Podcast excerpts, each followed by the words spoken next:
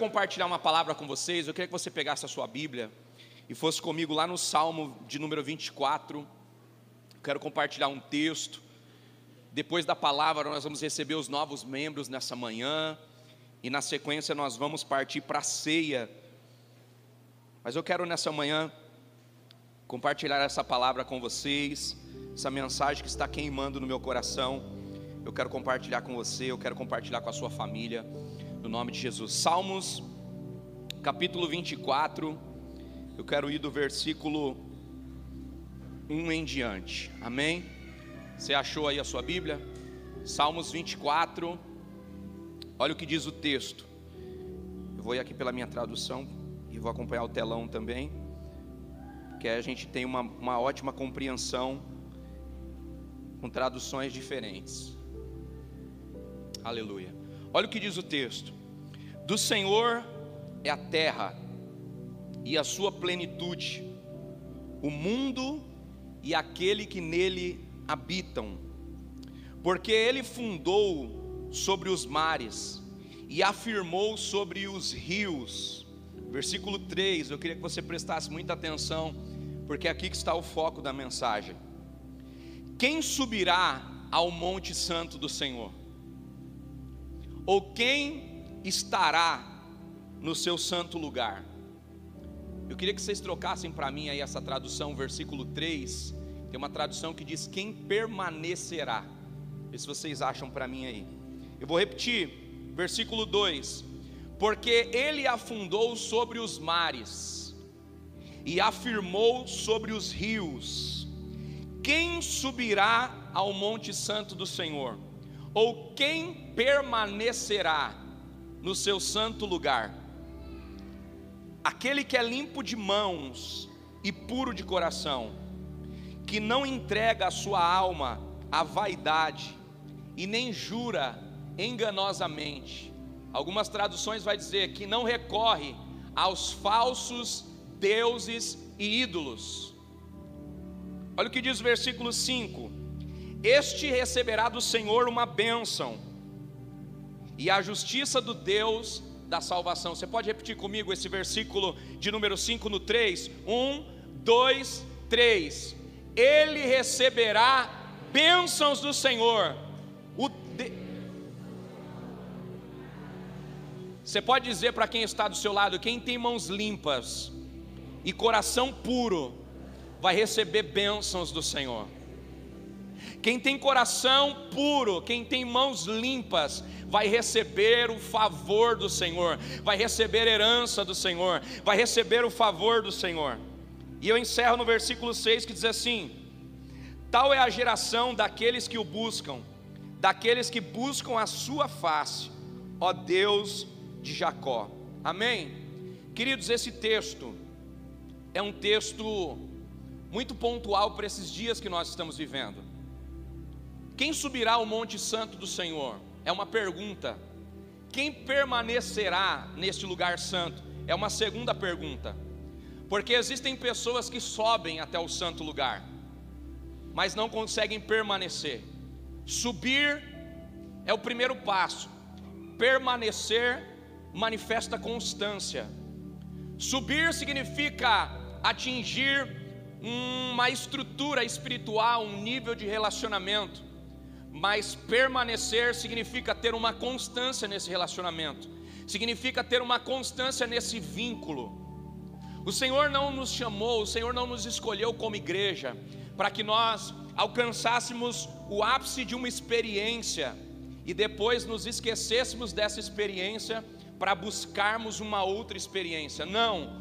O Senhor nos escolheu como igreja para que possamos desenvolver um relacionamento e esse relacionamento vai nos manter de experiência em experiência, vai nos manter em uma constância de relacionamento com Ele. E por causa dessa constância de relacionamento com Ele, nós vamos alcançar a bênção do Senhor, nós vamos alcançar o favor do Senhor, nós vamos alcançar a plenitude das nossas famílias, nós vamos alcançar a consolidação dos nossos projetos, a consolidação dos nossos sonhos, porque quando nós atingirmos a plenitude daquilo que Deus quer estabelecer na nossa vida, todas as demais coisas vão ser consequências para nós. Você pode dizer para essa pessoa linda que está do seu lado aí, imagem e semelhança do Senhor, diga assim: Jesus te escolheu.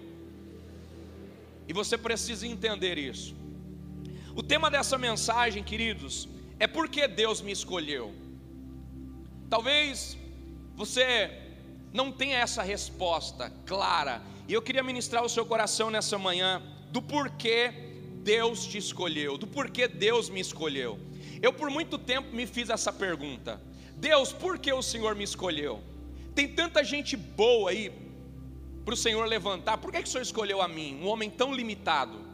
Tem tanta gente dotada de sabedoria, de conhecimento, de habilidades, tem tanta gente melhor do que eu para fazer as coisas, por que o Senhor me escolheu? Eu tenho tantos defeitos, eu tenho tantas falhas, eu tenho tantas limitações, por que o Senhor me escolheu? Talvez essa seja a pergunta que muitos se fazem. Talvez essa seja a pergunta que você se faz: o porquê Deus me escolheu? Queridos, nós precisamos ter em mente a resposta de algumas coisas para a nossa vida.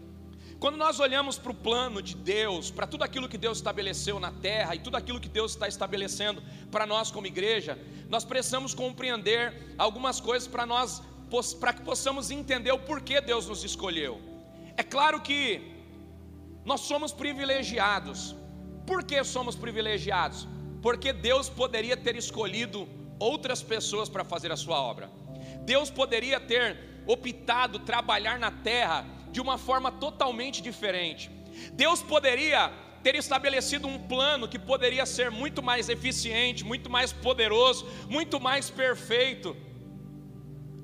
Olha só, você já parou para pensar que Deus poderia ter escolhido anjos para fazer a sua obra. E escolhendo anjos para fazer a sua obra, sua obra seria perfeita e impecável. Deus se relaciona com os anjos, dá para os anjos uma diretriz, dá para os anjos um planejamento do que estabelecer na terra, do que fazer na terra, e tudo seria perfeito, sim ou não? Deus poderia ter escolhido anjos para fazer a sua obra, mas ele não escolheu. Pergunte por quê? Porque Deus decidiu se relacionar com os filhos que ele escolheu. Deus decidiu acreditar nos filhos que ele escolheu. Jesus decidiu morrer por uma causa, e ele amou tanto essa causa que ele decidiu investir tudo nessa causa. Qual causa, irmãos? A causa do evangelho, a salvação de uma geração, a salvação de filhos. Jesus nos escolheu como filhos, Jesus nos escolheu como noiva e ele decidiu morrer por essa causa, ele decidiu dar, essa, dar a vida por essa causa. Você pode aplaudir a ele por isso, pelo privilégio de sermos noiva do Cordeiro.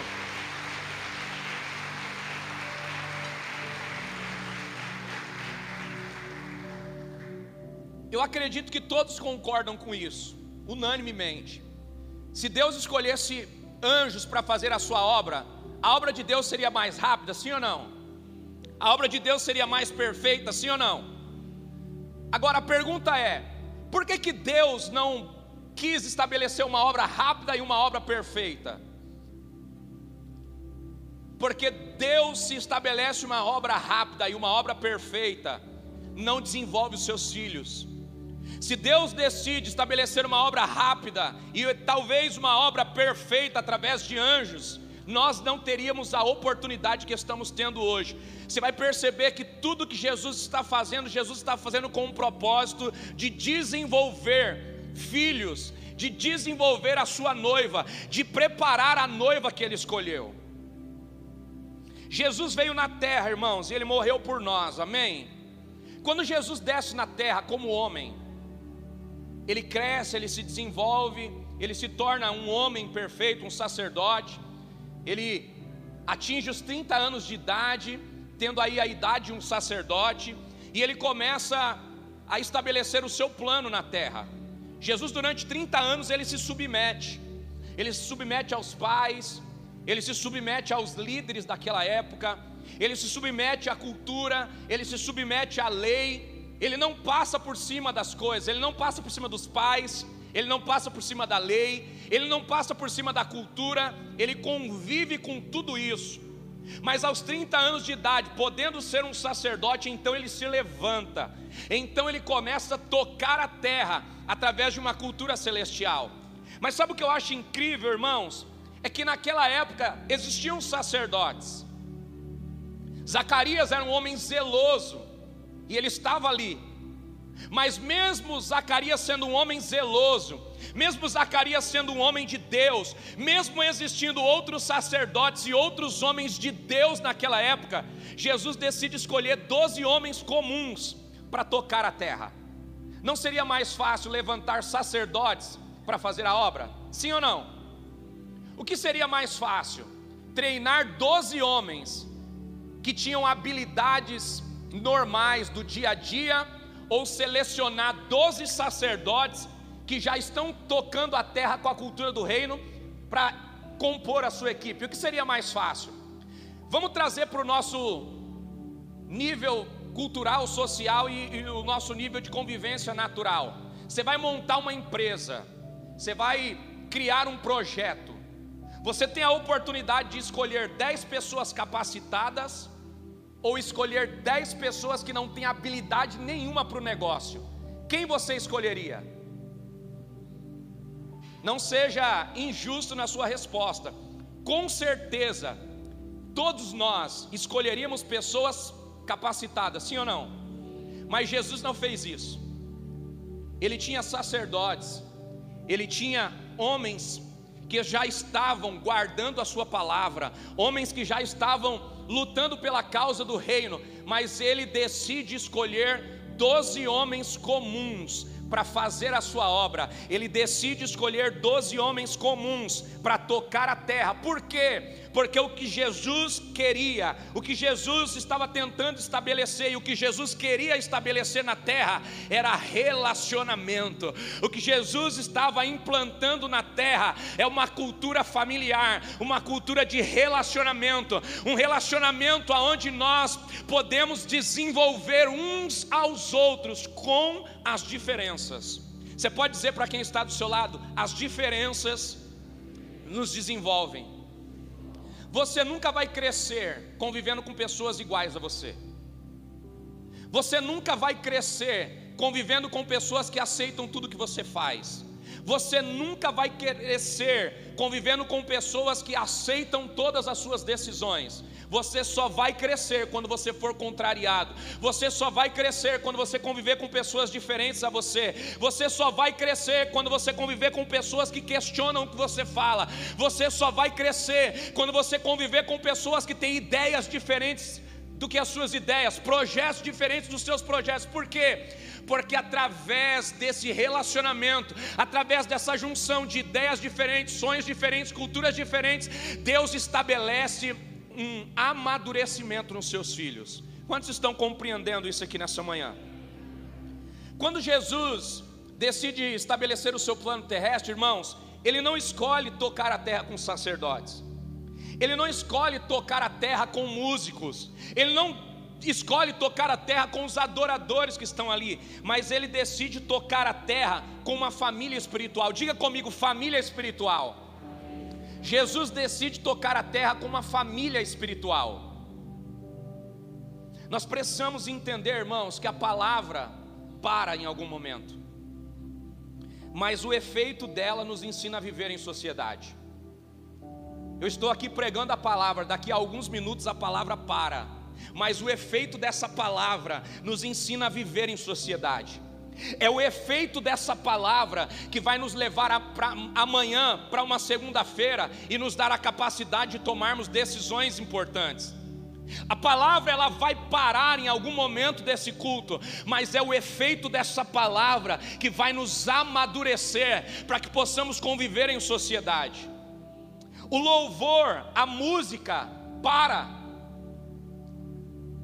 mas são os frutos que essa adoração produz na nossa vida, que vai permanecer. E são os frutos dessa adoração, São os frutos que nós desenvolvemos no momento da adoração, que vai nos ajudar a convivermos com as adversidades que vão acontecer durante a semana. Não pense que você vai sair daqui desse culto e quando você pisar lá fora, tudo vai estar favorável para o desenvolvimento da tua família, para o crescimento da tua família, para a realização dos seus sonhos. Não, não. Quando você pisar lá fora, tudo vai estar se opondo ao que você acredita, se opondo ao que Deus quer te entregar. Por quê?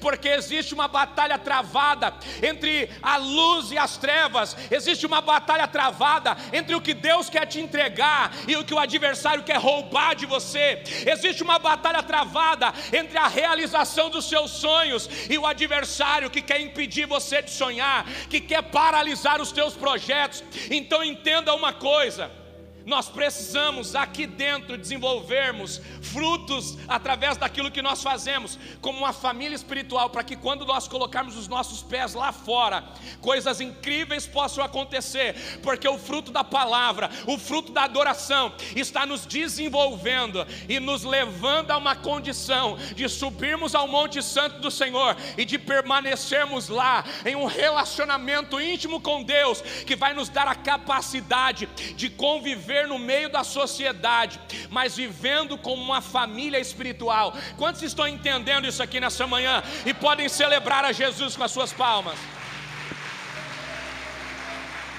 Se é para Ele, meu irmão, coloca pressão aí nessas palmas. Você que está em casa aí, comenta aqui que Deus está falando com você. Diga para quem está do seu lado: nós precisamos ser uma família espiritual que desenvolve a cultura do reino e que toca a sociedade com essa cultura. Sabe qual é o nosso problema, irmãos? É que nós, como igreja, ainda não aceitamos a realidade de que somos uma família espiritual. Pergunte por quê? Porque se nós tivéssemos aceitado essa realidade de que somos uma família espiritual, nós procuraríamos, como igreja, resolver as nossas diferenças. Quer um exemplo prático? Se alguém te fere na igreja, o que, que você faz? Duas coisas: ou você se afasta dessa pessoa, ou você procura outra igreja. Diga para quem está do seu lado: caminho mais fácil. Mas você vai para uma outra igreja e vai acontecer a mesma coisa, alguém vai te ferir. Pergunte por quê? Porque Jesus está te ensinando Pergunte por quê? Porque você está convivendo em uma família espiritual. Quem tem família aqui? Sua família é perfeita? Por que, que você acha que na igreja você vai ter uma família espiritual perfeita? Se Jesus quisesse pessoas perfeitas, Ele tinha enchido a igreja de anjos, e Ele não precisaria nos desenvolver nos nossos relacionamentos interpessoais, Ele nos conduziria em um ambiente totalmente espiritual, mas Jesus não fez isso, por quê? Porque Ele quer desenvolver uma família espiritual, aonde as diferenças nos aperfeiçoam, aonde as diferenças nos amadurecem, aonde as diferenças nos ensinam. É com o paciente que você aprende. O impaciente aprende com o paciente. O fraco aprende com o forte. E o forte aprende com o fraco. Na casa do Senhor nós somos uma grande família espiritual. E nós aprendemos uns com. Só que o problema, irmãos, que nós precisamos entender que nós somos uma família espiritual. E se somos uma família, precisamos entender que não seremos perfeitos, precisamos entender que não somos iguais. Quem aqui tem irmãos e irmãs? Seus irmãos pensam como você pensa? Seus irmãos agem como você age? Não são filhos da mesma mãe? Não são filhos do mesmo pai? Mas não têm pensamentos diferentes? Não têm comportamentos diferentes? Todos nós que estamos aqui somos filhos do mesmo Pai, amém? Mas não somos iguais. Não somos iguais. E é exatamente por causa dessa diferença que Jesus nos escolheu. Jesus está escolhendo uma família espiritual que vai tocar a sociedade. E se vamos tocar a sociedade, não podemos ser iguais. Por quê? Porque senão só vamos atingir uma esfera da sociedade. senão só vamos atingir uma esfera da sociedade que se parece conosco senão só vamos atingir uma esfera da sociedade que é semelhante às nossas ideias, que é semelhante aos nossos ideais, que é semelhante aos nossos comportamentos. Não, não. Deus quer tocar toda a sociedade e é por isso que Ele está levantando pessoas diferentes, de ideias diferentes, de conceitos diferentes, de atitudes diferentes. Para quê? Para que Ele possa tocar toda a terra. Ei, meu irmão, deixa eu te dizer uma coisa: Deus precisa levantar uma geração madura que vai tocar toda a terra então todos são importantes, todos são valiosos, todos têm alguma coisa para entregar, mas precisamos entender que não viemos na casa do Senhor para receber, mas viemos aqui para entregar, viemos aqui para sermos lapidados pelo Senhor, para que possamos sair daqui e possamos ser a igreja que Ele quer usar nessa geração. Se você está compreendendo isso, pelo amor de Deus, celebra Ele nessa manhã.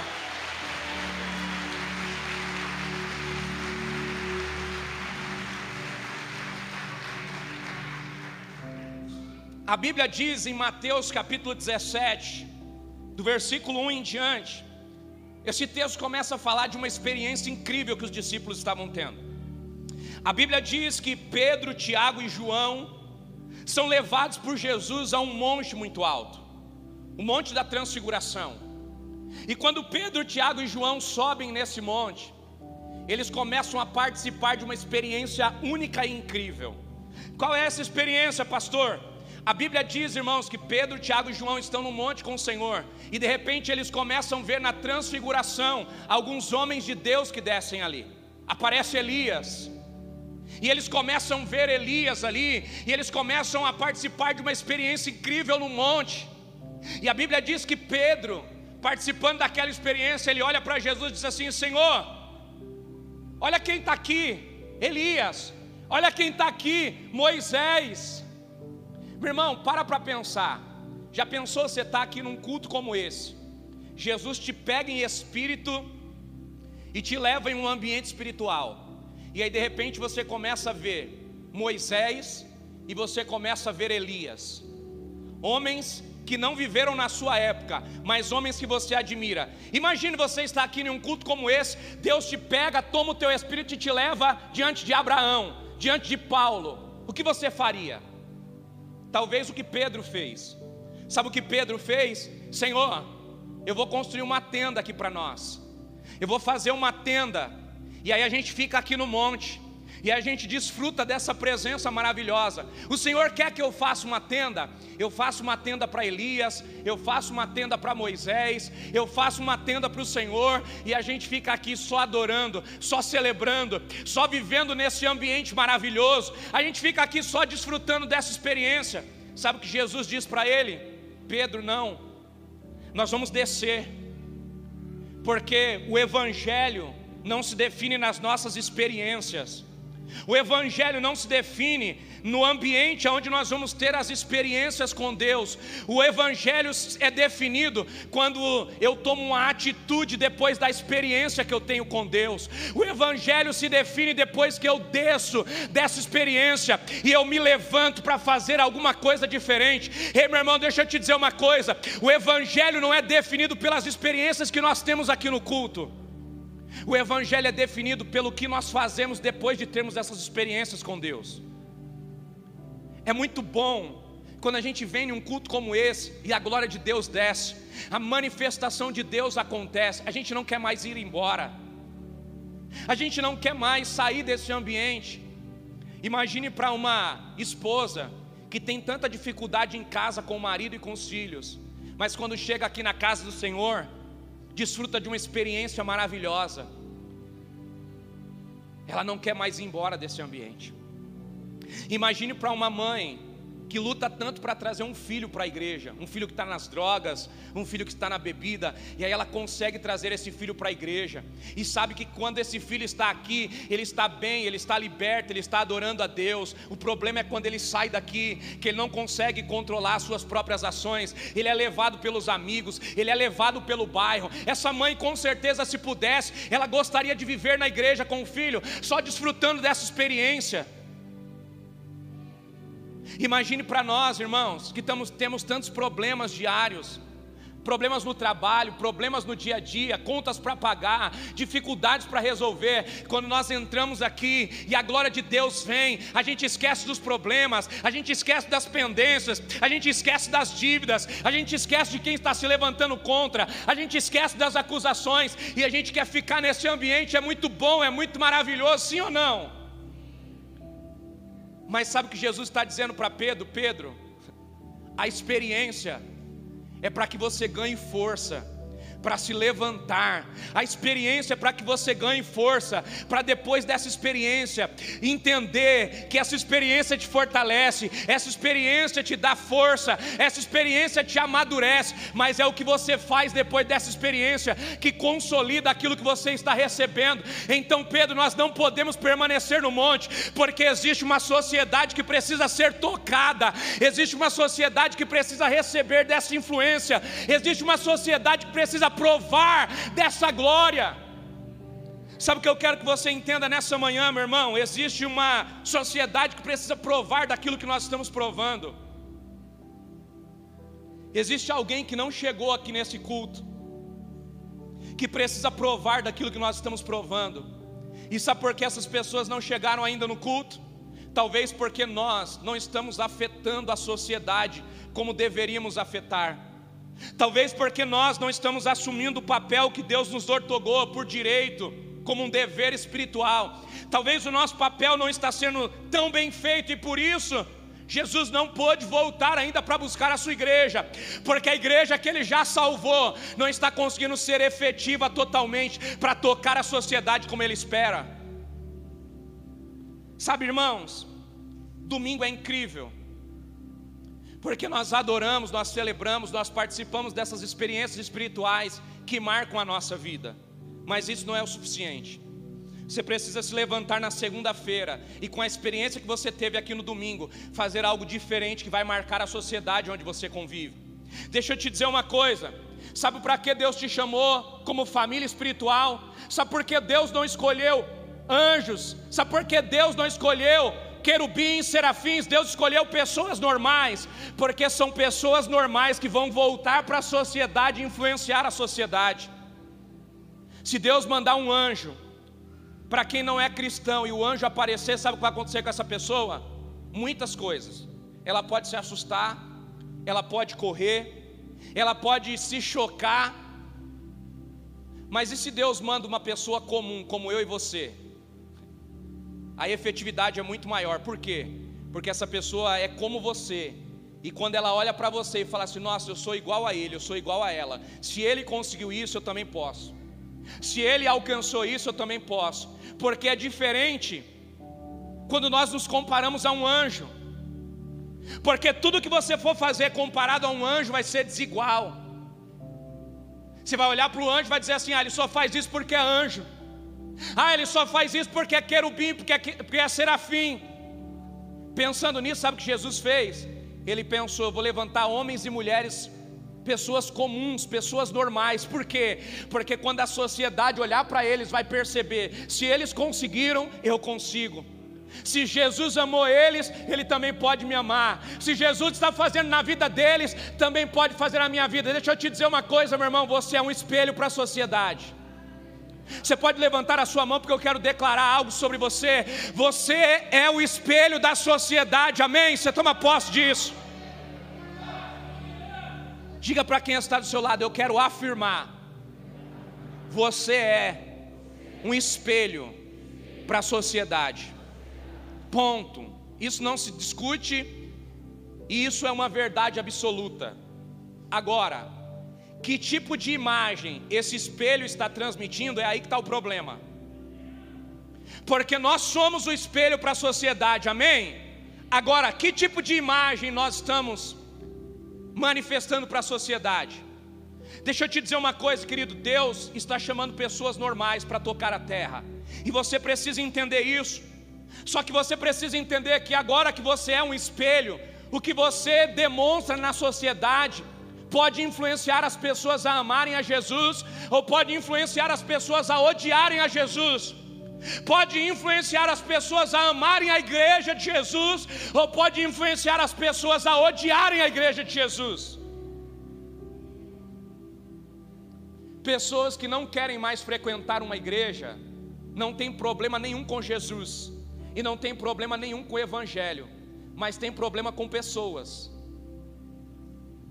Ou seja, pessoas estão comprometendo a imagem de Jesus, pessoas estão comprometendo o poder do Evangelho.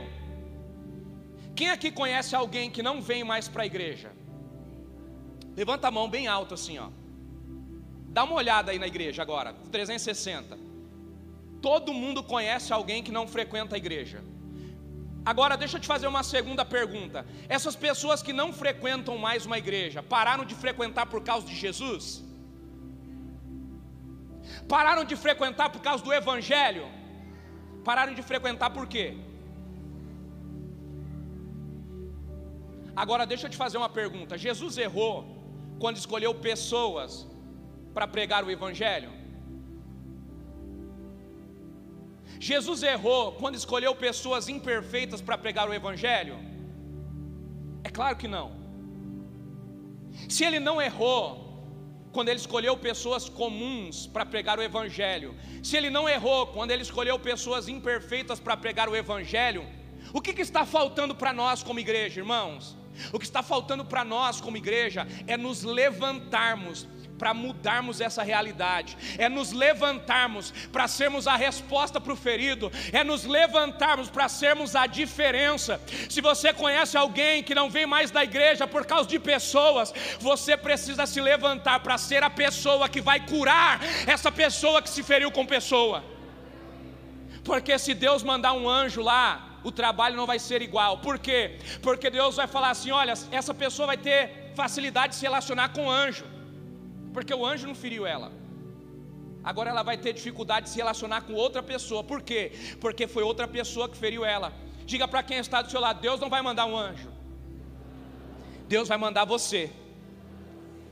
Qual é o problema?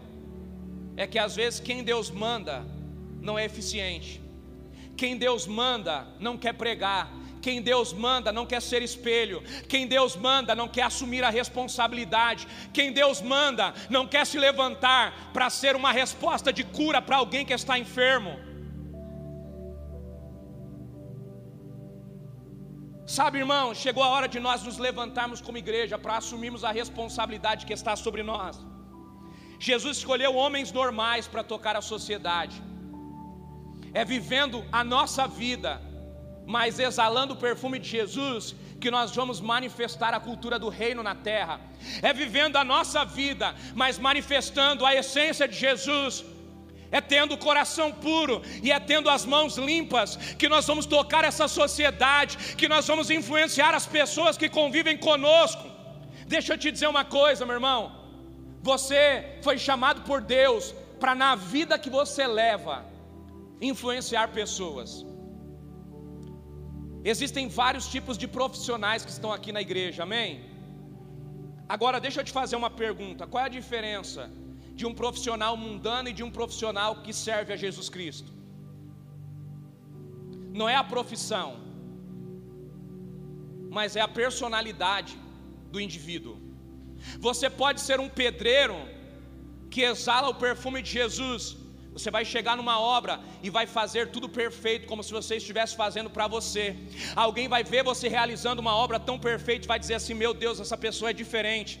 E aí, fazendo o que você faz, fazendo a diferença no que você faz, essa pessoa vai perceber: tem alguma coisa diferente nele. E aí você vai manifestar Jesus que está em você, sendo alguém normal na sociedade, mas que não faz o que a sociedade faz, faz a diferença porque você exala o perfume de Jesus é você ser alguém que negocia. Nós temos aqui na igreja várias pessoas que negociam, pessoas que vendem produtos, pessoas que vendem serviços. Qual é a nossa diferença na sociedade, irmãos? É que nós vamos continuar vendendo produtos, nós vamos continuar vendendo serviços, mas vamos ser honestos naquilo que nós fazemos. E por causa da nossa honestidade, alguém vai olhar e vai dizer: é diferente essa pessoa. E ela vai querer descobrir por que, que essa pessoa é diferente. E vai perceber que você tem Jesus na sua vida. E ela vai perceber que ela precisa ter o que você tem. ela vai desejar ser como você é, sendo uma pessoa comum, fazendo o que você faz, você vai conseguir tocar a sociedade, exalando Jesus na sua profissão, exalando Jesus na sua vida, exalando Jesus na sua cultura diária. Sabe, irmãos, Deus está chamando uma sociedade para se levantar como uma família espiritual. Para de se isentar você não é cristão só quando você está aqui dentro da igreja. Você é cristão quando você está trabalhando. Você é cristão quando você está na mesa dos seus amigos. Você é cristão quando você está na sua casa. Você é cristão quando você está de chinelo e bermuda. Você é cristão quando você está na praia. Você é cristão quando você está trabalhando. Para de separar as coisas. Não dá para você ser cristão só quando você está com a Bíblia adorando e quando você vai negociar ser desonesto. Não dá para você ser cristão só quando você está na igreja, mas quando você vai trabalhar, você faz a mesma coisa que as pessoas do mundo faz, passa por cima das pessoas, briga por título, briga por posição. Isso o mundo faz, os filhos de Deus não podem fazer. Sabe por que muitas pessoas não frequentam a igreja?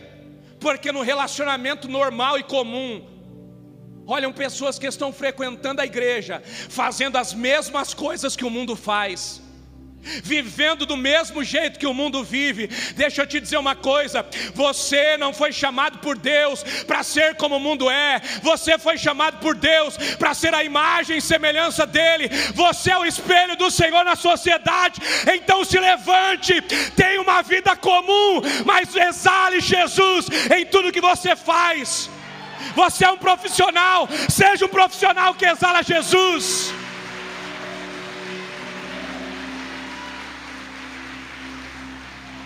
Diga para quem está do seu lado: o Evangelho não se define no domingo no culto. O Evangelho se define na prática daquilo que você recebeu no culto na segunda-feira. Diga para quem está do seu lado: o Evangelho na prática precisa ser aplicado. Nós precisamos viver no mundo, irmãos, mas precisamos levar a cultura do reino para lá. Nós precisamos viver no mundo, mas não podemos ter a vida que o mundo tem. Nós temos as mesmas necessidades do mundo, mas precisamos ser diferentes do mundo. O mundo é carente, você não pode ser. Sabe, gente, é no mundo que a gente vê pessoas que estão cheias de necessidades. Nós somos filhos de Deus, precisamos nos levantar para fazer a diferença. Não podemos ser como o mundo é, não podemos ter a mesma necessidade que o mundo tem, se estamos nos encontrando com Jesus nos domingos e nas quartas-feiras. Não podemos viver como o mundo vive, por quê, irmãos? Porque nós estamos tendo experiências com Jesus e essas experiências precisam marcar a nossa vida. Sabe, gente, nós estamos vivendo num tempo onde as pessoas estão com a mesma carência que as pessoas do mundo têm. Sabe, no mundo, quando você deixa de ligar para um amigo, quando você deixa de conviver com uma pessoa, quando você passa um tempão e vai ligar para ela, vai conversar com ela, sabe o que acontece? Ela não fala mais com você. Por quê? Ah, você me esqueceu, você não liga mais para mim. Eu pensei que a nossa amizade tinha acabado. No mundo, irmãos, a gente tem a necessidade de, ser aceito. No mundo a gente tem a necessidade, sabe, de se relacionar, e a gente faz coisas para que as pessoas nos aceitem, a gente faz coisas para ser aceito nas rodas, a gente faz coisas para ser aceito nos ambientes onde as pessoas já estão inseridas. Mas como filhos de Deus, nós não podemos ter essa mesma postura. Quantas pessoas que estão deixando de servir a Jesus porque alguém não ligou para ela? Quantas pessoas que estão deixando de servir a Jesus porque alguém não deu um bom dia, alguém não deu uma boa tarde. Deixa eu te dizer uma coisa: se você tem a mesma carência do mundo, o seu relacionamento com Jesus nos cultos não está marcando a sua história. Se nós temos, irmãos, a mesma carência que alguém do mundo tem, a pergunta é: o que os nossos cultos estão produzindo na nossa vida? Para que estamos nos reunindo no domingo e na quarta? Se nós temos a mesma carência que o mundo tem. Sabe, É você chegar em um culto como esse, se ninguém te dá um bom dia, você falar: esse irmão deve estar chateado comigo. Essa é a mente de alguém do mundo. Essa não pode ser a mente de alguém que está servindo a Jesus Cristo.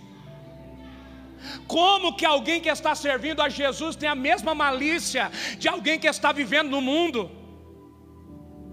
Deixa eu te dizer uma coisa, meu irmão. Chegou a hora de nós assumirmos uma postura que vai transformar essa geração. Chegou a hora de nós amadurecermos para entendermos que o nosso relacionamento com Jesus precisa produzir na nossa vida uma postura diferente. Você precisa ser diferente, meu irmão. Você precisa ser alguém que está fazendo a diferença na sua família, no seu trabalho, na faculdade, nos ambientes onde você frequenta.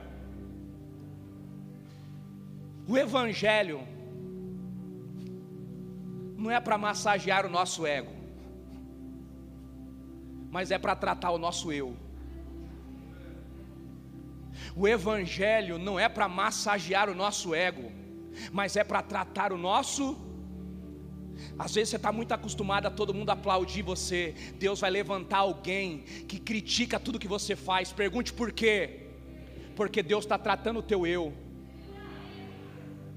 Às vezes lá no teu trabalho você está acostumado a mandar em todo mundo. Deus vai levantar pessoas que desobedecem tudo que você faz. Sabe por quê? Ele está tratando o seu eu. Às vezes você está acostumado na tua casa a pegar os teus filhos, bater quando eles não fazem o que você quer, ah, disciplinar quando eles não fazem o que você quer. Deus está levantando pessoas para fazer tudo o contrário do que você gosta, sabe por quê? Deus está trabalhando no seu eu, no seu ego, Ele está fazendo isso com você, Ele está fazendo isso comigo, sabe por quê? Porque Ele está nos preparando como pessoas para tocar a sociedade, e Ele precisa trabalhar o nosso ego, Ele precisa trabalhar o nosso eu, e é por isso que Ele está levantando pessoas para tratar com a nossa vida. Diga para quem está do seu lado: Deus está levantando pessoas para tratar com você. Eu sei que você não vai dar glória agora, mas essa é a verdade. Deus está levantando pessoas para tratar comigo, e essa é a verdade do Evangelho. Pergunte por quê? Porque Jesus te ama. E Ele precisa que você seja pleno naquilo que você vai fazer para Ele. Jesus te ama e Ele não quer perder o teu coração. É por isso que Ele vai usar situações para te transformar, para te lapidar, para te amadurecer, para te aperfeiçoar. Ele vai levantar pessoas para moldar você, moldar o que você faz. Por quê? Porque Ele precisa levantar você para ser uma resposta para a sociedade. Quantos estão entendendo essa mensagem aqui? Podem levantar a mão para celebrar a Jesus nessa manhã.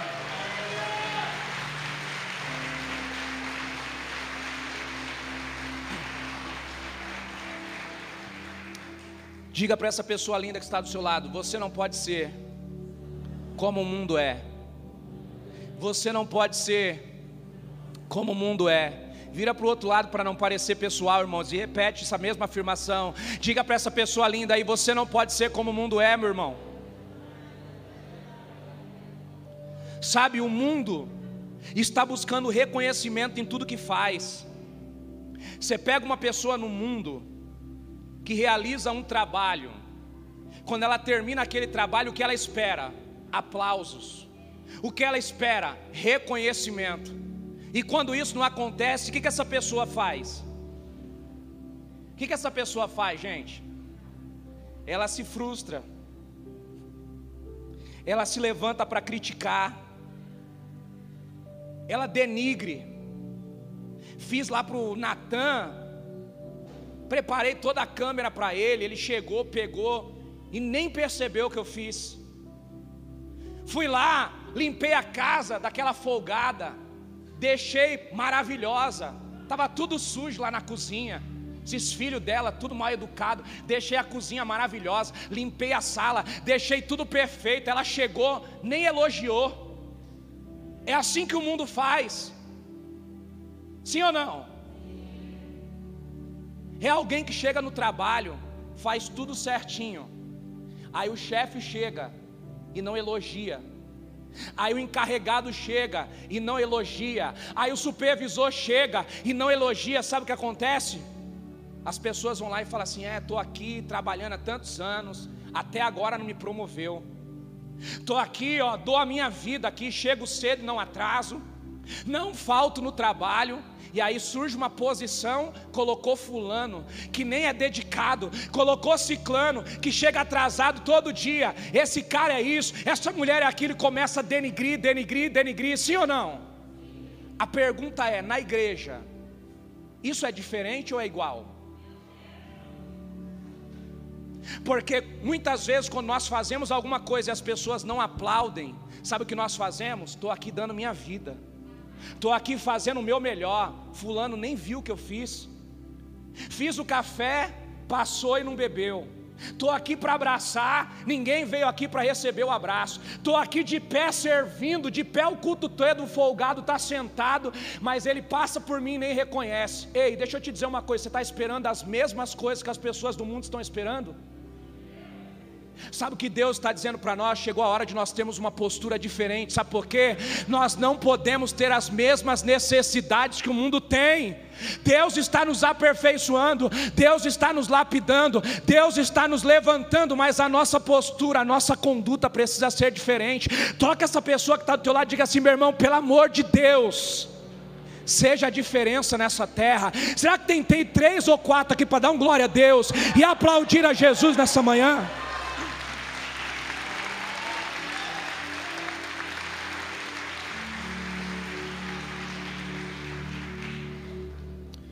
Sabe o que Jesus está procurando, irmãos?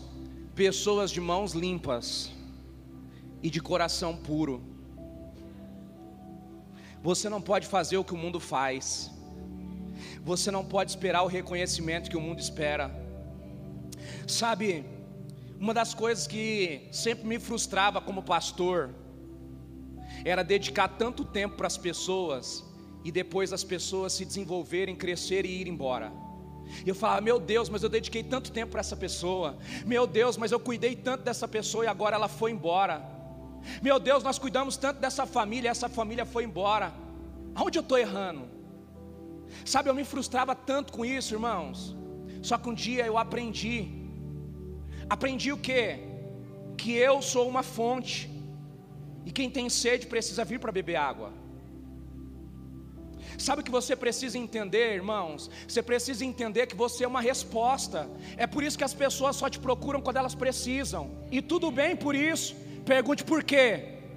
Porque você é alguém que tem alguma coisa para oferecer. Não existe problema das pessoas te procurarem só quando precisa. O problema é as pessoas não te procurarem mais. Porque quando as pessoas não te procuram mais, é sinal que você já perdeu o que ter para oferecer. Não se frustre quando alguém te procura só na necessidade. Não se frustre quando alguém te procura só quando está arrebentado. Não se frustre quando alguém te procura só quando precisa de alguma coisa. Se alegre com isso, por quê? Porque você é uma resposta. Alguém está vendo em você alguma coisa que ela precisa. Alguém está vendo em você que você tem o que oferecer. Você é fonte. Sabe o que Jesus ministrou no meu coração? Você é fonte. E eu parei de me frustrar. Eu parei de me decepcionar, por quê? Porque eu entendi que eu preciso ser de verdade essa resposta. Não tem problema, pode vir, se abastece, bebe e vai embora. O problema não são os que crescem e vão embora. O problema são os que não crescem e permanecem. Ontem eu estava vendo o bispo Júlio Vertulo falar isso e eu falei: "Meu Deus, como isso é verdadeiro". Sabe, a gente se incomoda tanto com pessoas que estão do nosso lado, que aprendem conosco, que crescem com a gente e vai embora. E o problema não são as pessoas que crescem e vão embora. O problema são os que não querem crescer e permanecem. Porque o evangelho não tem a ver com quem deixa de te deixa. O evangelho tem a ver com quem você prepara. O evangelho tem a ver com quem você serve. O evangelho tem a ver com o que nós temos a oferecer. Irmãos, Jesus veio na terra e ele só era procurado no momento que as pessoas tinham necessidade as mesmas pessoas que agradeceram Jesus por realizar o milagre foram as mesmas pessoas que disseram crucificam. E sabe por que Jesus não se frustrou? Pergunte por quê? Porque ele entendeu que ele era a resposta para a sociedade. Ele era o pão para o faminto. Ele era o copo de água para o sedento. Deixa eu te fazer uma pergunta. Você é pão para quem tem fome? Ou todo mundo que você der um pão, você vai esperar um agradecimento? Ou todo mundo que você fizer alguma coisa, você vai esperar um aplauso? Deixa eu te dizer uma coisa: Deus está procurando uma sociedade de pessoas que querem se levantar para dar o pão, virar as costas e ir embora dar a água, virar as costas e ir embora. Lá no teu trabalho você precisa dar pão para alguém e não esperar nada em troca. Lá na tua escola você precisa dar a água para alguém, virar as costas e ir embora. Sabe por quê? Você é uma resposta de Deus para a sociedade. Você pode dizer isso para duas ou três pessoas?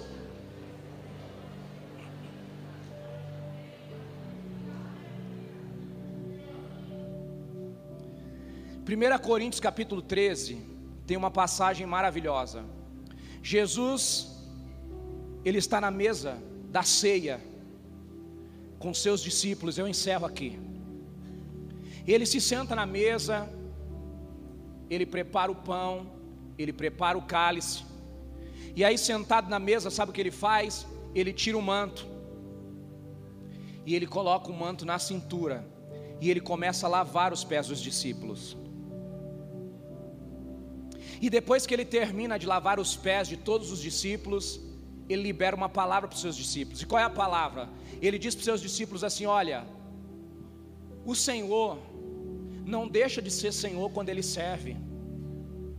O maior não deixa de ser maior quando serve o menor. Jesus tirou o seu manto e ele fez do seu manto um avental, e ele começou a ensinar os seus discípulos sobre o servir.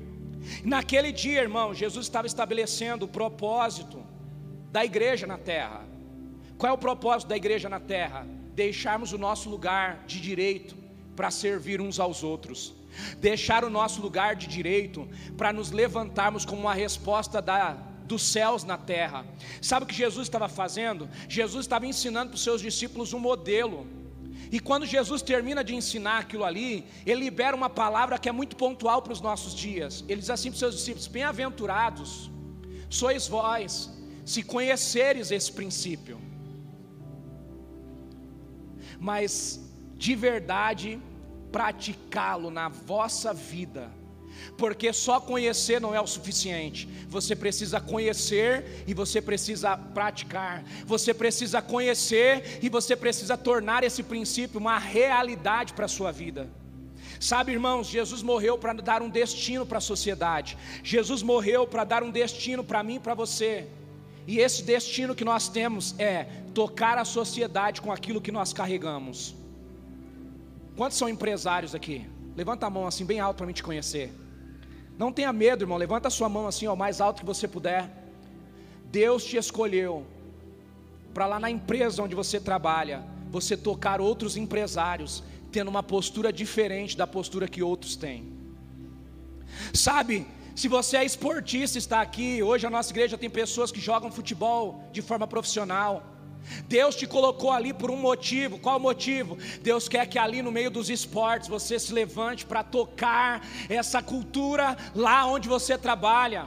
Sabe, irmãos, Deus está levantando pessoas normais pessoas que têm um convívio natural para tocar o ambiente aonde frequentam. Deus está levantando empresários para tocar empresários. Deus está levantando artistas para tocarem artistas. Deus está levantando profissionais liberais para tocar outros profissionais liberais. Deus está levantando uma sociedade comum para se relacionar em um meio comum mas para não ser como o meio comum é, para ser como Deus é, para ser a essência de Jesus no meio do mundo, para ser a diferença no meio da sociedade. A pergunta é: será que nós estamos dispostos a fazer a diferença no meio da sociedade?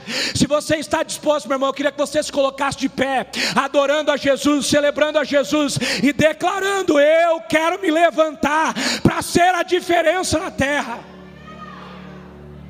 Eu queria que você levantasse as suas mãos o mais alto que você puder.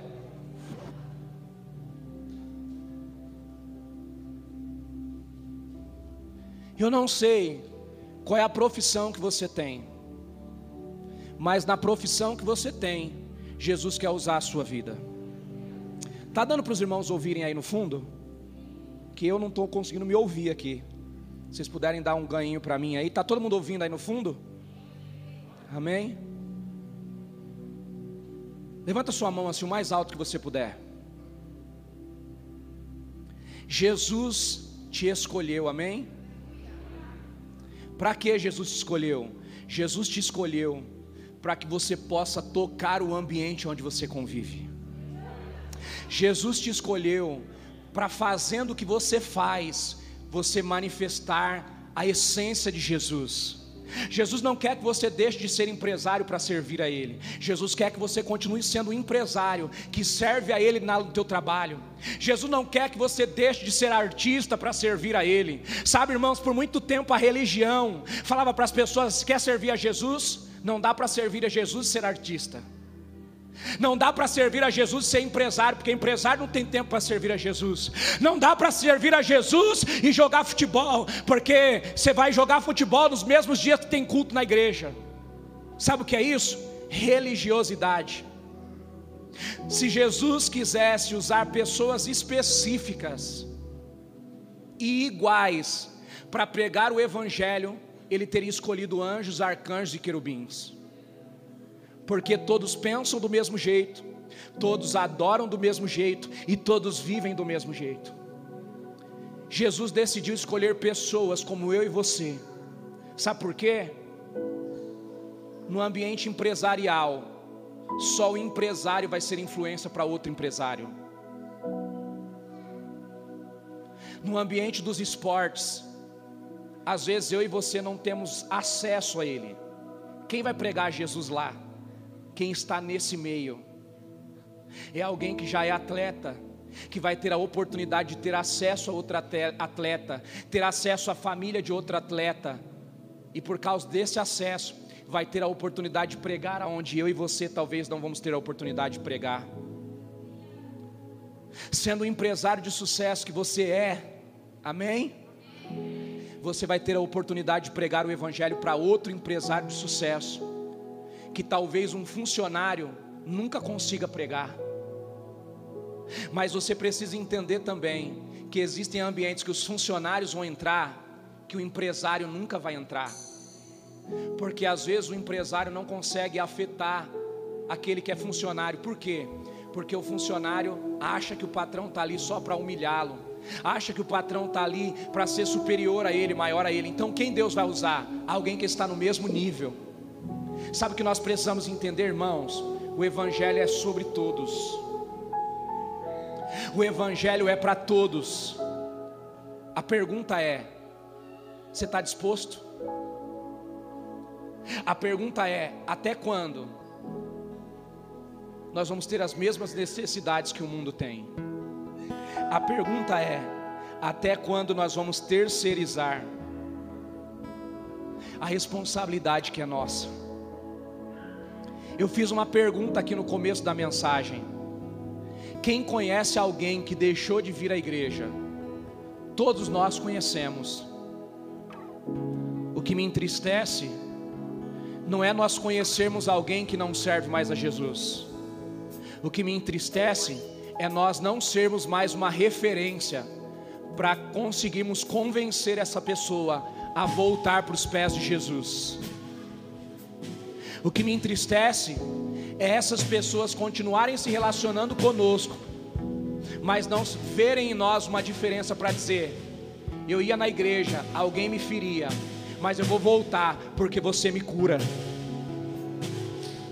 Eu fui numa igreja onde eu não era aceito, mas você me amou tanto que agora eu quero voltar para a igreja, eu vou ficar perto de você.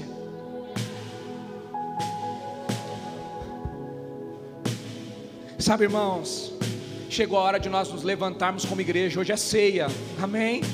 Ceia é dia de nós fazermos uma reflexão da forma como estamos vivendo. Ceia é dia de nós fazermos uma reflexão sobre a cultura que está nos afetando. Eu queria que você fechasse os teus olhos. E eu queria que você começasse a adorar a Jesus aí no teu lugar. E eu queria que você começasse a fazer uma reflexão sobre tudo que você poderia estar fazendo mas não está mais fazendo.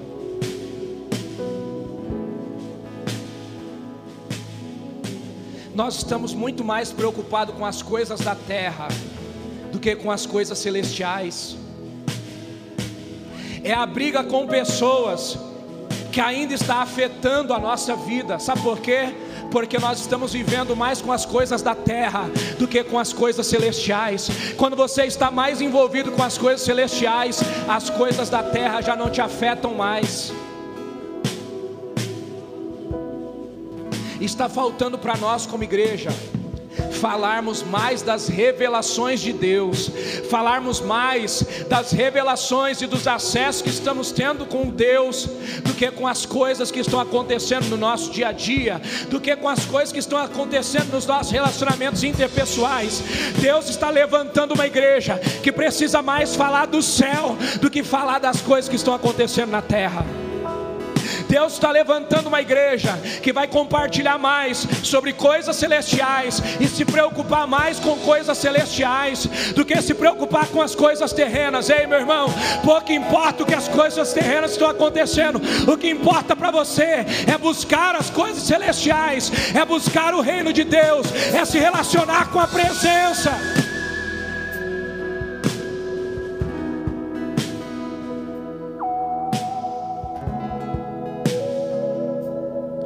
Queria que você olhasse para mim por mais um minuto e a gente vai adorar a Deus.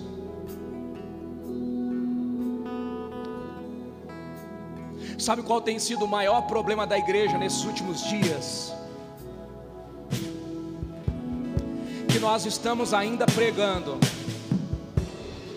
para consolidar quem aceitou a Jesus. E o alvo da nossa mensagem é pregar para quem é crente, porque os que são crentes não conseguem permanecer, para que a gente possa pregar para o perdido. Sabe o que o Espírito Santo tem falado ao meu coração nesses dias? Chegou a hora da igreja se levantar para assumir a responsabilidade que é dela. Sabe, irmãos, a igreja está pregando para quem já é salvo, porque quem já é salvo não está tendo maturidade para permanecer para abrir espaço para que a igreja pregue para o perdido. A nossa luta não é mais para pregar para o perdido, a nossa luta é continuar pregando para manter os que já são salvos aqui dentro. O alvo da nossa mensagem não é pregar para que dezenas de pessoas aceitem a Jesus, mas é pregar uma mensagem que não ofenda quem já está aqui dentro, é pregar uma mensagem que não afasta mais quem está dentro nós estamos correndo atrás de pessoas que já aceitaram a Jesus. Nós estamos correndo atrás de pessoas que já levantaram as mãos, já se batizaram e já receberam Jesus como Senhor e Salvador, mas que ainda continuam sendo meninos e meninas mimadas que não conseguem cuidar da sua fé e precisam ainda de um tutor.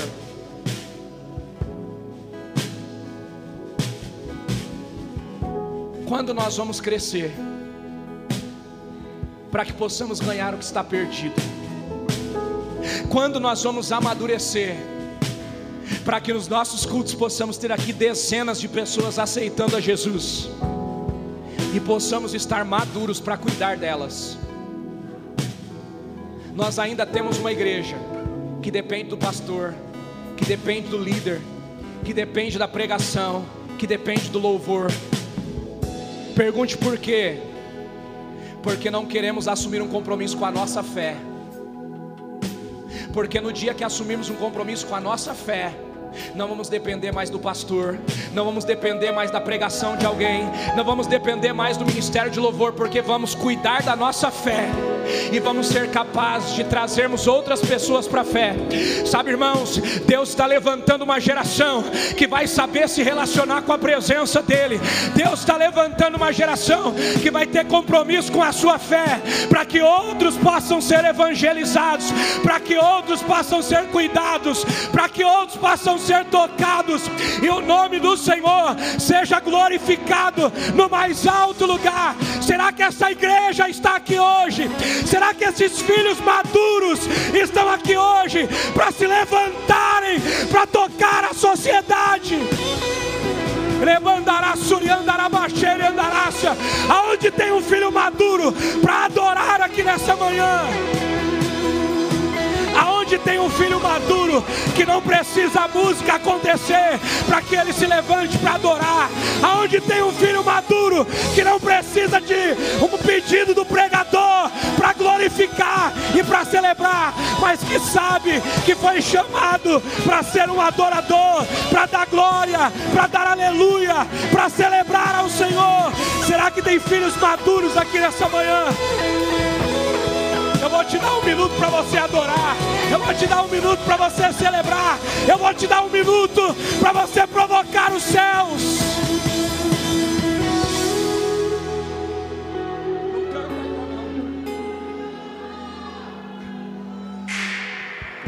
Uma igreja que não sabe adorar precisa do ministério de louvor. Uma igreja que não sabe adorar precisa de boa pregação. Uma igreja que sabe adorar pode se levantar para ser a pregação, pode se levantar para ser o instrumento de adoração, porque aonde um adorador chega, a adoração flui. Aonde um filho de Deus chega, a palavra flui. Você é a palavra, meu irmão. Você é o instrumento de adoração.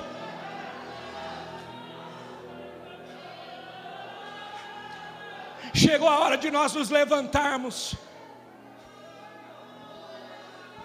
Para de reclamar e adora. Para de buscar culpado para os seus problemas e adora, meu irmão. Para de criticar pessoas e começa a elogiar o máximo de pessoas que você puder. Para de criticar a música. Se levanta para liberar a música que está dentro de você. Para de criticar a pregação e seja a mensagem, como João Batista que diz: Eu sou a mensagem, eu sou a voz que prega no deserto, enquanto Jesus não vier, eu sou a pregação para o perdido. Enquanto Jesus não salvar os seus amigos, seja a pregação deles. Enquanto Jesus não salvar os seus funcionários, seja a pregação dos seus funcionários. Enquanto Jesus não salvar os seus amigos, seja a pregação dos seus amigos. Os seus amigos não vão receber Jesus se estiverem continuando ouvindo você falar mal da igreja, você falar mal do evangelho, você falar mal de pessoas, porque eles vão dizer: Eu já sou assim. Qual é a diferença? Qual é a diferença? Qual é a diferença? Se você serve a Deus e faz a mesma coisa que as pessoas do mundo fazem, qual é a diferença? Qual é a diferença? Se você vem no domingo na igreja, mas na segunda-feira está reclamando do carro que você tem, está reclamando da casa que você tem, está reclamando do salário que você tem, qual é a diferença de você estar servindo a Jesus? Se você tem as mesmas reclamações que o mundo tem, o que o Evangelho está produzindo em nós, irmãos. O que o Evangelho está produzindo em nós. Se ver o nosso irmão prosperar ainda nos ofende o que o Evangelho está produzindo em nós. Se ver alguém subindo de cargo ainda nos ofende. O que o Evangelho está produzindo em nós. Se ver alguém fazer a viagem dos sonhos ainda nos ofende. O que o Evangelho está produzindo em nós. Se vemos um irmão ter um carro que nós gostaríamos de ter ainda nos ofende. O que o Evangelho está produzindo em nós. Se nós temos ainda os mesmos sentimentos que o mundo tem. O que o Evangelho está produzindo em nós Sabe, irmão, Jesus está chamando uma igreja que vai se levantar para tocar o perdido. Se eu perguntar aqui para levantar a mão quem ainda não serve a Jesus, talvez um ou dois levante as mãos. A pergunta é: porque a nossa pregação não está tendo efeito? Porque não estamos pregando? Porque a nossa adoração não tem produzido efeito? Porque não estamos adorando. Nós entramos na casa do Senhor, mas não entramos para adorar, entramos para receber louvor. O louvor não é para você. Entramos na casa do Senhor e queremos uma palavra, porque não conseguimos abrir a Bíblia na mesa da nossa casa para buscar uma palavra. E precisamos que alguém seja totalmente inspirado pelo Espírito Santo para falar exatamente o que precisamos, porque se não ouvirmos exatamente o que precisamos, não vamos conseguir permanecer. Já subimos no lugar alto. Se eu pedir para levantar a mão aqui, quem nunca teve uma experiência com Jesus, talvez três ou quatro levante as mãos porque na grande totalidade da igreja, todos já tiveram uma experiência com Jesus, todos já conseguiram subir no mais alto lugar, todos já conseguiram acessar o monte. Qual é o problema? O problema não é acessar o monte, o problema é que não conseguimos permanecer lá. A experiência marcou, mas não gerou constância. A experiência marcou, mas não produziu o efeito de constância. Ei, sabe o que Deus está dizendo para nós? Chegou a hora de pararmos de buscarmos experiência, e chegou a hora de buscarmos a consolidação da nossa fé. Ei, será que tem adoradores aqui nessa manhã que podem adorar a Ele em espírito e em verdade? Levanta a sua mão, meu irmão, o mais alto que você puder. Essa manhã é manhã de chorar, é manhã de pedir perdão é manhã de se humilhar na presença do Senhor. A começar de mim, a começar de mim. É manhã de chorar na presença do Senhor é manhã de rasgarmos o nosso coração, porque Deus está procurando uma igreja que tem coração puro, uma igreja que tem mãos limpas uma igreja que aceita a palavra. Sabe qual é o nosso maior problema? Não aceitamos mais a palavra, por quê? Porque o nosso coração está comprometido. Quando recebemos a palavra com o coração comprometido, nós pensamos, é uma indireta para mim. Ah, é porque sabe a minha vida está falando isso. E isso é coração comprometido, porque coração puro aceita a palavra, adora e se humilha. Coração puro recebe a palavra e diz: é para mim, eu preciso melhorar eu preciso crescer, eu preciso avançar. Ei, o Senhor está procurando uma igreja que consegue ser mais ensinável. O Senhor está procurando uma igreja que, quando é corrigida, chora. Sabe qual é o nosso problema? Nós aprendemos que quando alguém nos corrige, nós temos que questionar.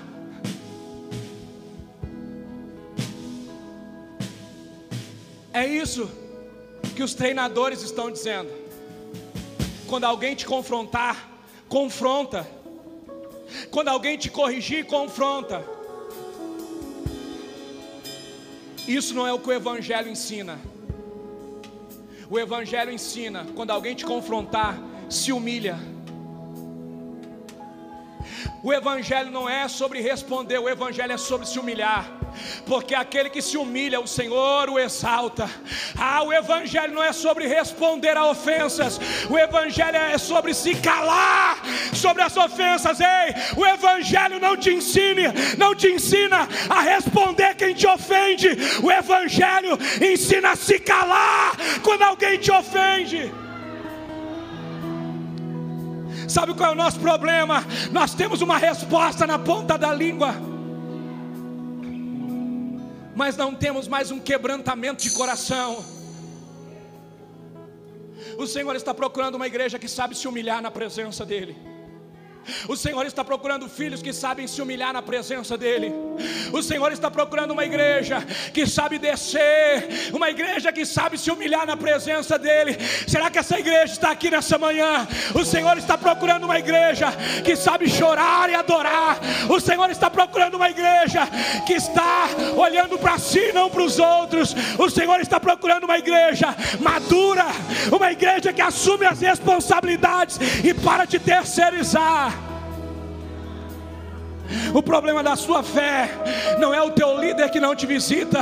O problema da tua fé não é o pastor que não te visita. O problema da tua fé não é o irmão que fala mal de você, não, não. O problema da tua fé é que você está ouvindo mais o mundo do que o céu.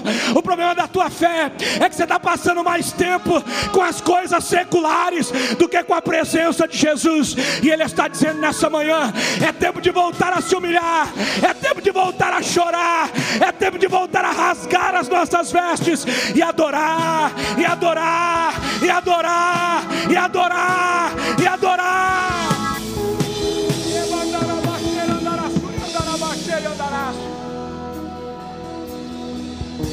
Será que você lembra do tempo que você chorava?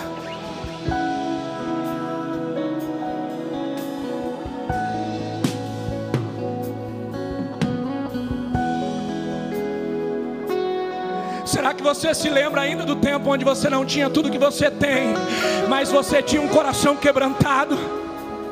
Será que você lembra do tempo que você não frequentava os lugares que você frequenta hoje, mas você frequentava a igreja de uma paixão, ah, tinha uma sede, não estava preocupado com ninguém, a tua preocupação era adorar, a tua preocupação era celebrar, a tua preocupação era sair molhado de tanto chorar, de tanto adorar.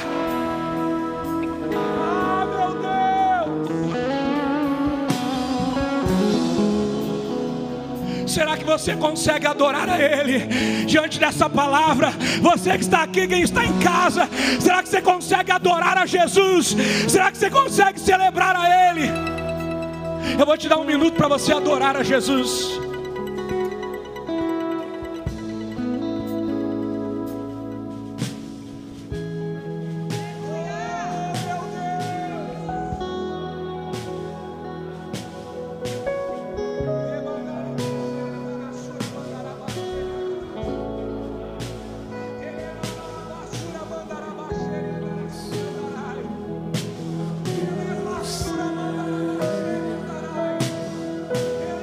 Pode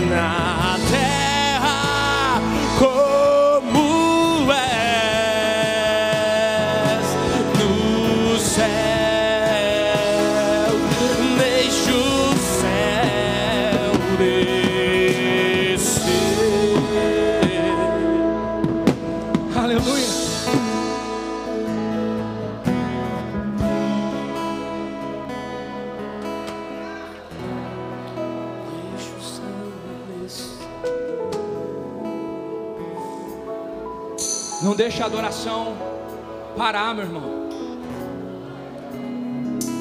Jesus não te chamou para você sentar para receber. Sabe qual é o nosso problema como igreja? Nos acostumamos com espetáculo.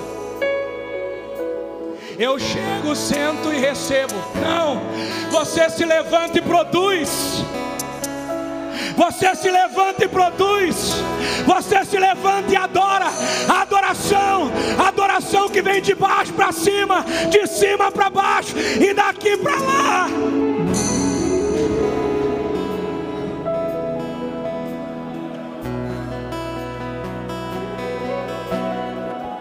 Será que o, quem está na mesa de som consegue dar um reset assim, parar todos os instrumentos?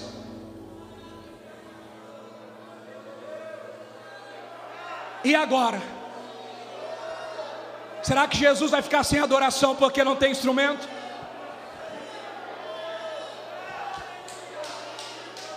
Se o pastor não quiser mais vir pregar e vir para a igreja, a pregação vai parar, irmão. Não, você vai ser um pregador. Você vai sair daqui e vai pregar.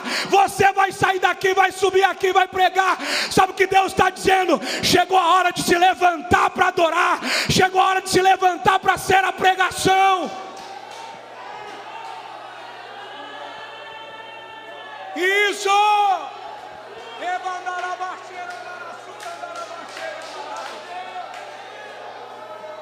levantar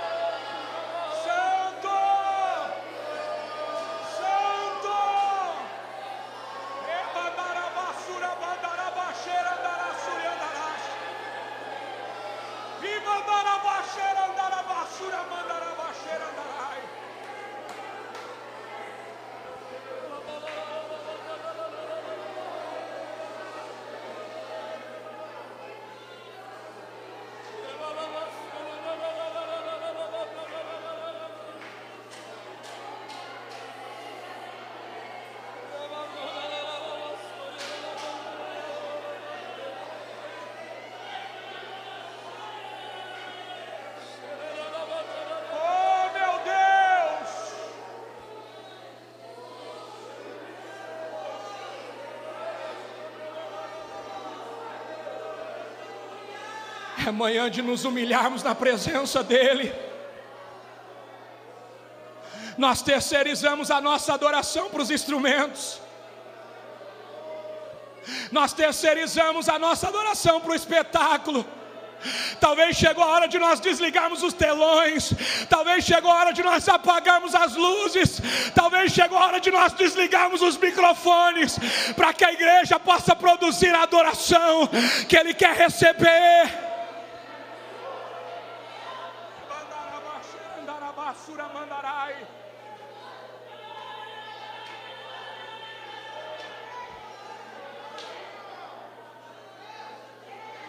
Talvez chegou a hora de nós colocarmos as crianças para pregar, porque nós estamos cheios de performance e não estamos mais produzindo a palavra em nós mesmos.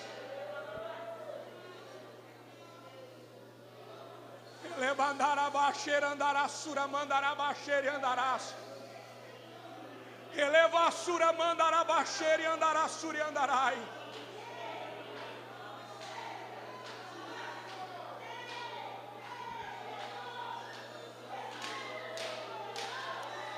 O Senhor está com saudade da igreja que ouvia senhorinhas falando tudo errado no altar, mas não tinha necessidade da palavra do altar, porque estava todo mundo adorando, dando glória, não se preocupava com as palavras erradas, porque não precisava da performance de um pregador. Era uma igreja que sabia adorar, era uma igreja que sabia celebrar. Talvez chegou a hora de nós descermos os pregadores que sabem pregar, para colocarmos os que não sabem para pregar.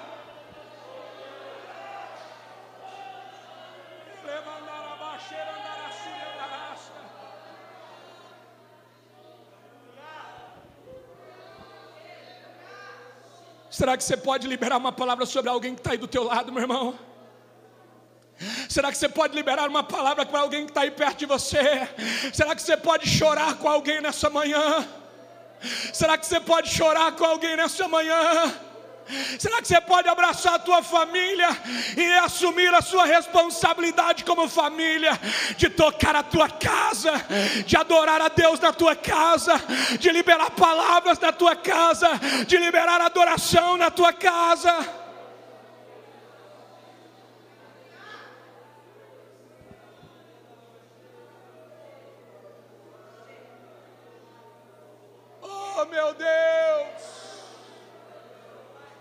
Lebandarabasura mandarabaxere andarácia. Nos perdoa, Deus. Lebandarassura mandarabaxere andarácia.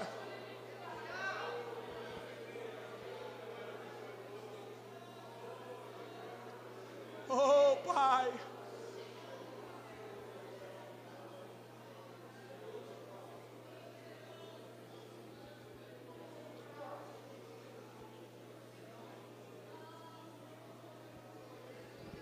Essa vai ser a nossa melhor ceia do ano, até aqui, porque a próxima vai ser melhor, e a próxima melhor, e a outra melhor. O Senhor está procurando uma igreja que sabe adorar. O Senhor está procurando uma igreja que não terceiriza a adoração, mas uma igreja que se levanta e diz: Eu vou produzir o som que o céu gosta de ouvir. Eu vou produzir a adoração que o céu gosta de ouvir. Eu não vou precisar de um músico. Eu vou ser a música. Eu vou ser a adoração. Eu não vou precisar de um pastor para pastorear a minha casa. Eu vou liberar palavras lá dentro. Eu vou pastorear os meus filhos. Eu vou pastorear minha esposa, eu vou me levantar como um sacerdote na minha casa. Eu vou me levantar como uma sacerdotisa para ensinar os meus filhos a se relacionar com Jesus, para ensinar a minha família a viver o Evangelho genuíno. O Senhor está nos chamando nessa manhã, o Senhor está dizendo para nós nessa manhã: é tempo de nós devolvermos para Ele a adoração, é tempo de nós devolvermos para Ele aquilo que é dele por direito.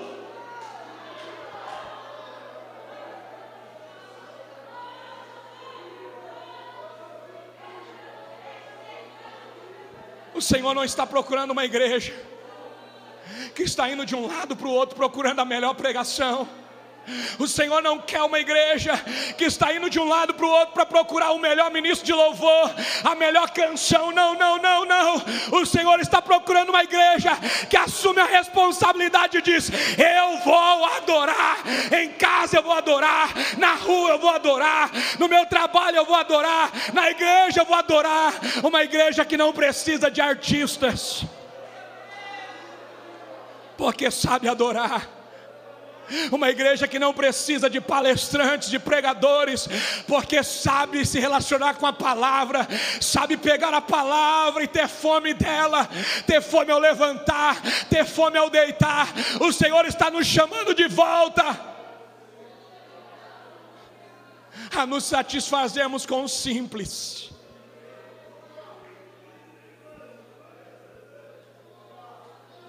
Oh, meu Deus.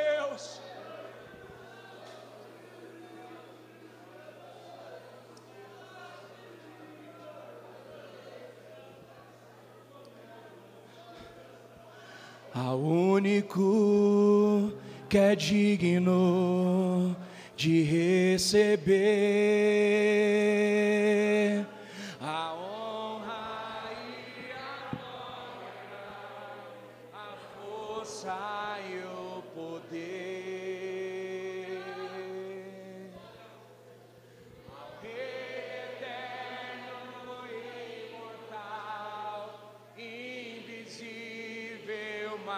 real, a Ele ministramos o louvor.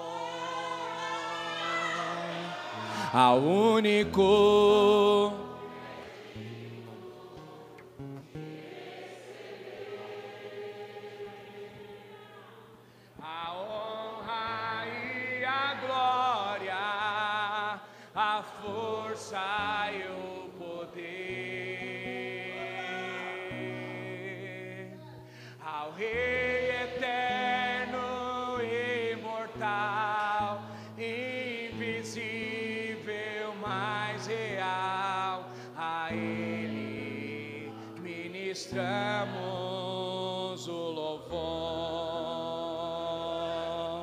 Músicos, a único.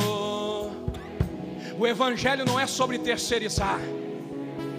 O Evangelho é sobre somar forças.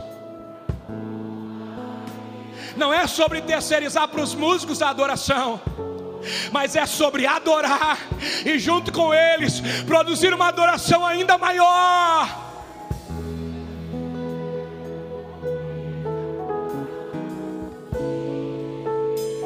Olha só como isso pode ficar melhor, todos juntos. Vamos subir o som, mas não pare de adorar ao único.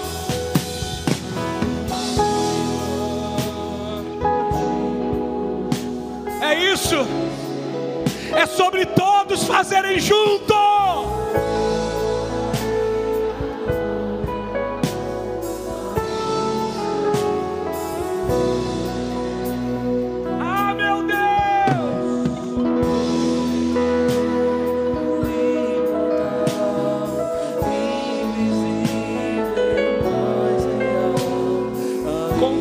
Força, coroamos, enche o pulmão para celebrar esse Deus.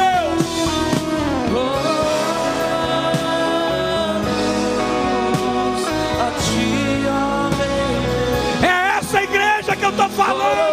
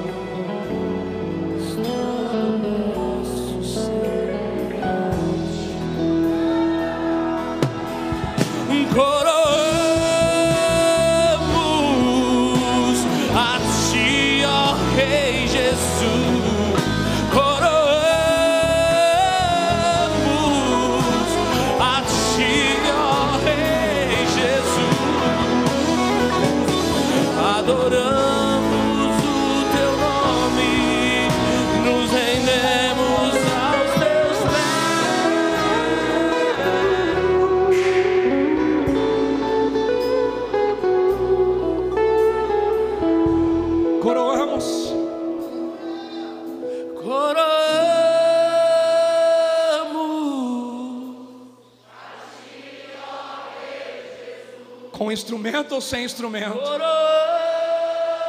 Com cantor ou sem cantor? Com pregador ou sem pregador? A igreja pode.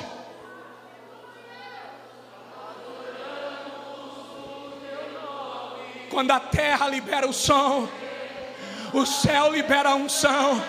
Quando a terra libera adoração, o céu libera cura. Quando a terra libera adoração, o céu envia anjos. Envia anjos para a tua família, envia anjos no teu emprego, envia anjos para os teus amigos, envia anjos para os teus familiares. Quando você voltar a adorar, como Deus quer que você adore, Ele vai voltar a visitar a tua família, Ele vai voltar a visitar os teus amigos.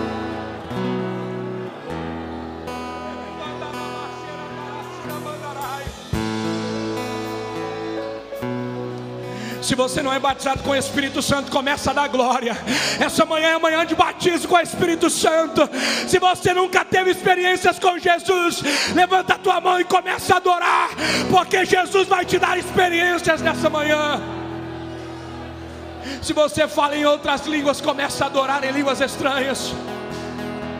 Comece a adorar em línguas estranhas.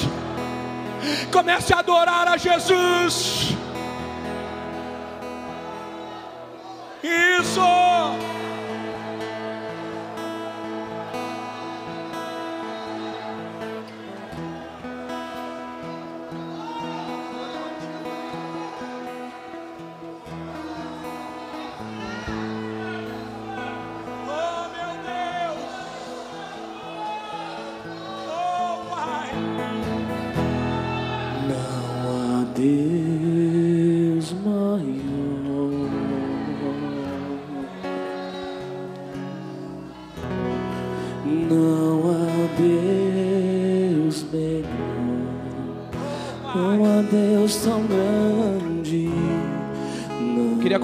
Diáconos. Vem pra cá, gente. grande.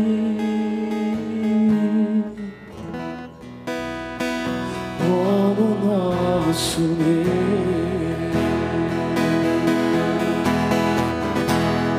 Não há Deus maior. Lembra das tuas primeiras ceias?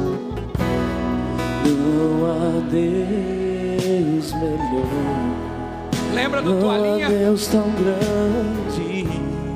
Não há Deus. Lembra do temor que você tinha? Da palavra? Como nosso Deus. Criou o céu, criou a terra.